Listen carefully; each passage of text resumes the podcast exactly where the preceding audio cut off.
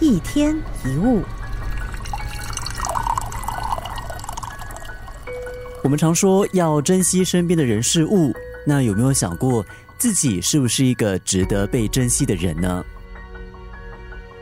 办公室一定有这样子的同事，为人非常的热心，常常有人跑来问他问题，他就会丢下手边的工作协助，然后一两个小时就过去了。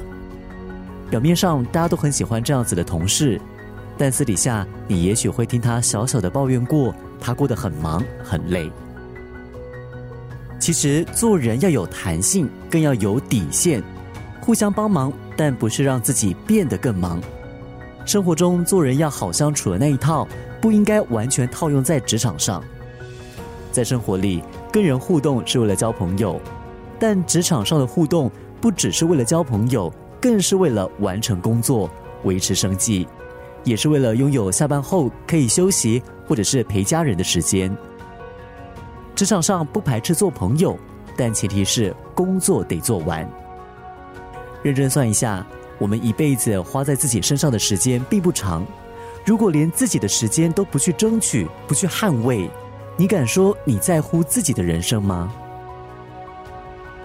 做一个懂得珍惜的人，珍惜对自己好的人，更要珍惜自己。该拒绝的时候就要拒绝，该给期限的时候不能随便。工作是为了生存，但时间是我们的生命，我们不能为了生存而没了生命，没了自己。一天一物。